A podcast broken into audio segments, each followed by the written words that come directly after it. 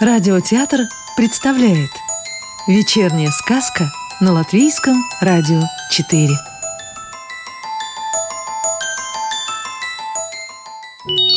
А сегодня мы слушаем сказку Маргариты Старосты «Приключения лесных человечков» в переводе Бригиты Сташевской.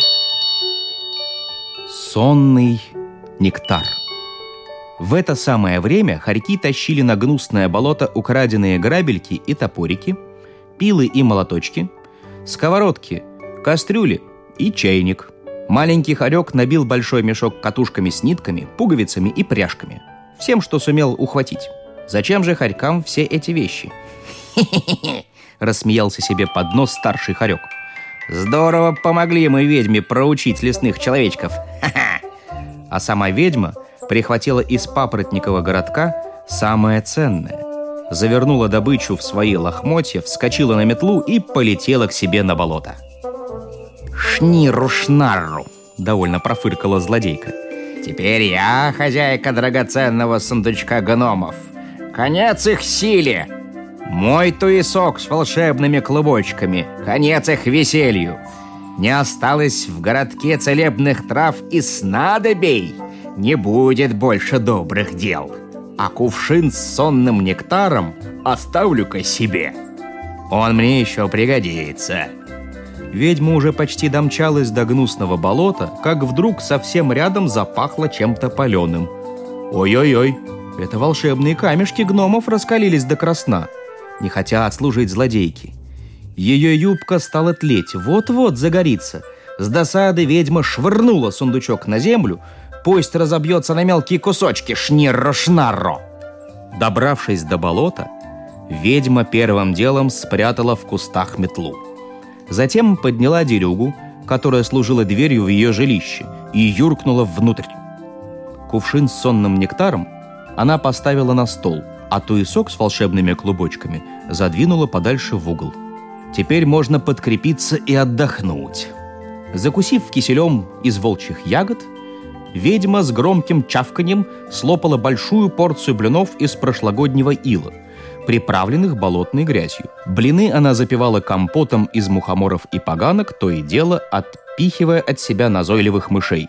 Когда с обедом было покончено, настал черед сонного нектара. Ведьма схватила кувшин и, запрокинув голову, отхлебнула разом половину – что может быть лучше приятных сновидений после сытного обеда? И старуха свернулась клубком под колючим одеялом и довольно ухмыльнулась. Но нежный сонный напиток успел испортиться в душном логове ведьмы. Едва она закрыла глаза, как вместо сладких снов ей начали мерещиться кошмары. Стонет колдунья, мечется, воет, но ничего поделать не может. Вот-вот лопнет ее головушка. В отчаянии ведьма вскочила на ноги и стала пинать и швырять все, что не попадя. Не на шутку разозлившись, она бросилась вон из своего логова и понеслась бегом в самую гущу леса, ломая по дороге малиновые кусты, обрывая лепестки цветов и выдирая с корней молодые березки. И только в конец обессилев, устала, добрела до гнусного болота а все деревья, кусты и травки в лесу долго еще не смели шелохнуться от страха. Лишь осинки не испугались. Затрепетали их листочки на ветру, закачались веточки. Истерзанный лес. Изменился лес, не узнать его. Темные, тяжелые тучи закрыли солнышко. Не стрекочут кузнечики – не гудят трудолюбивые пчелки. Во всем лесу не сыщешь ни единого цветочка. Все они спрятались, плотно-плотно сомкнув свои лепестки, и феечки больше не могут собирать пыльцу.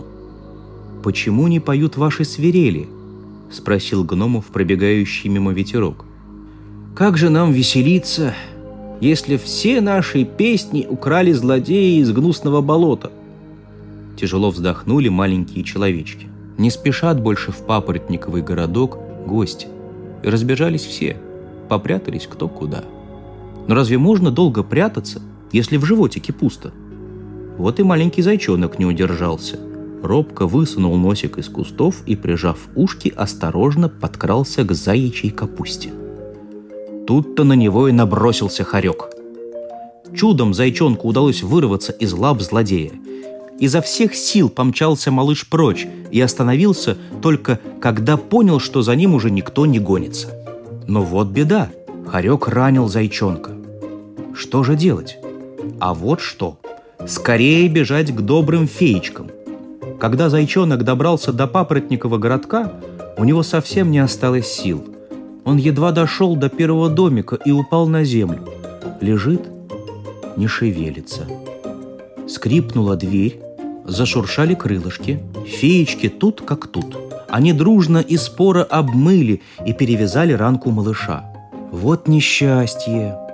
Нет у нас целебной мази, от которой быстро заживают ранки, печально покачала головой фея Машок. Нет и сонного нектара, который быстро возвращает силы. «Ничего не поделаешь», — сказала фея Травинка. «Теперь тебе, ушастик, долго придется лечиться». Феечки заботливо уложили зайчонка в кровать и укутали мягким одеяльцем.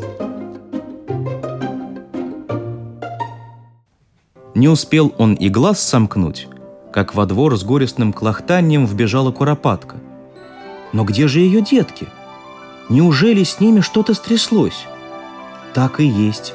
Злодеи и хорьки похитили их. Только одному малышу удалось спастись, и теперь он испуганно прятался под маминым крылом. Вот так горе! Чтобы утешить бедняжку, фея Травинка принялась гладить ее пеструю спинку – а фея-цветочек нашептывать добрые слова. Фея Росинка до того расстроилась, что не удержалась и расплакалась. Как же помочь бедной куропатке? Собрались лесные человечки все вместе и стали думать, что делать. Ясно было одно – злодеев нужно остановить. «Пора положить этому конец!» – возмущенно воскликнул Миксис. «Освободим лес! Прогоним зло! «Идем к гнусному болоту! Идем! Идем!» Разом вскричали гномы и подбросили в воздух свои колпачки. «Как же вы остановите злодеев?» Покачали головами феечки. «Ведь они украли сундучок с волшебными камешками!» Но гномы не привыкли отступать и стали собираться в трудный путь. Не было у них ни ружей, ни луков со стрелами, только серебряный топорик и храбрые сердца. Попрощавшись с феечками – Человечки надели свои колпачки и друг за другом зашагали по изумрудной тропинке.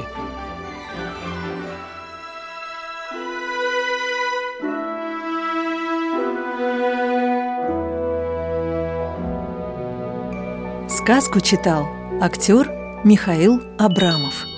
Продолжение сказки о приключениях лесных человечков слушайте завтра.